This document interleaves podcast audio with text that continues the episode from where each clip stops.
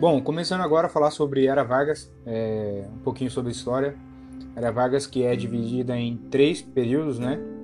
É, a gente vai falar sobre o governo provisório, o governo constitucional e o Estado Novo.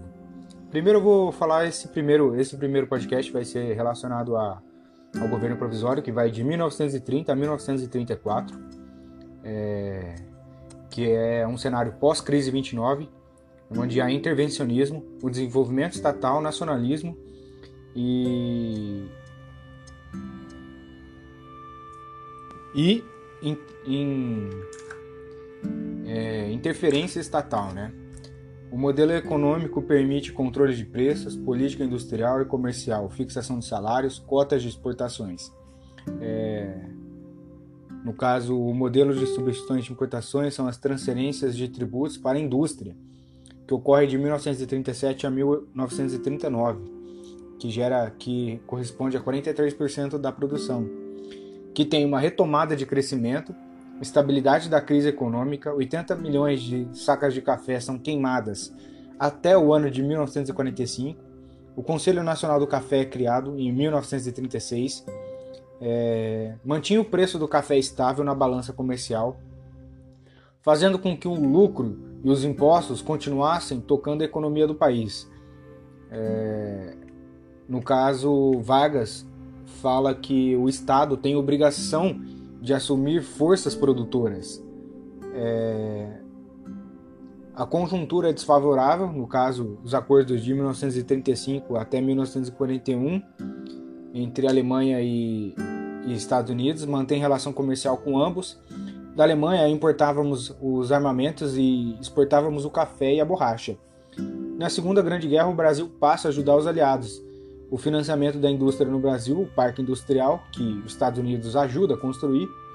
Em 1938, o Conselho do Petróleo. Em 1942, a criação da Vale do Rio Doce, com a exportação de minério.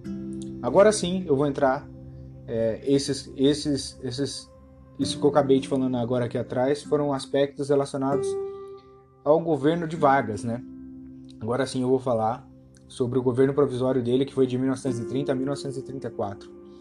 Ele rasga a Constituição de 1900, 1891, fecha o Congresso, as assembleias estaduais e municipais, depõe os governadores, nomeia interventores, que são tenentes, e acaba com a República e defende um governo forte, centralizador, investidor e planejador. Alinhamento nazi-fascista em 1922, um pacto oligogárquico, ideias democráticas, é, a economia, é, cuja criação do Conselho do Café, que vai até 1945, seria a compra e queima para manter o preço do café alto. É aquele negócio, né? Lei da oferta e lei da procura. Quando não tem muito, o preço sobe. Quando tem bastante, o preço desce, então o governo ia lá, comprava e queimava essa, o café e o preço do café ia lá em cima.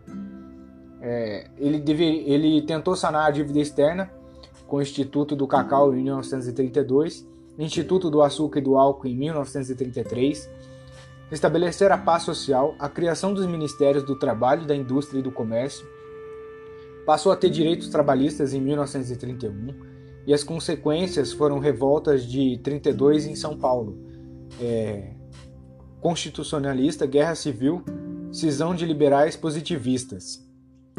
Com isso, a gente termina aqui o, o governo provisório. Não foi muito longo, foi um governo mais tranquilo é, em relação aos outros. E, e, no, próximo, no próximo podcast eu, eu falo um pouquinho sobre o governo constitucional que vai de 1934 a 1937.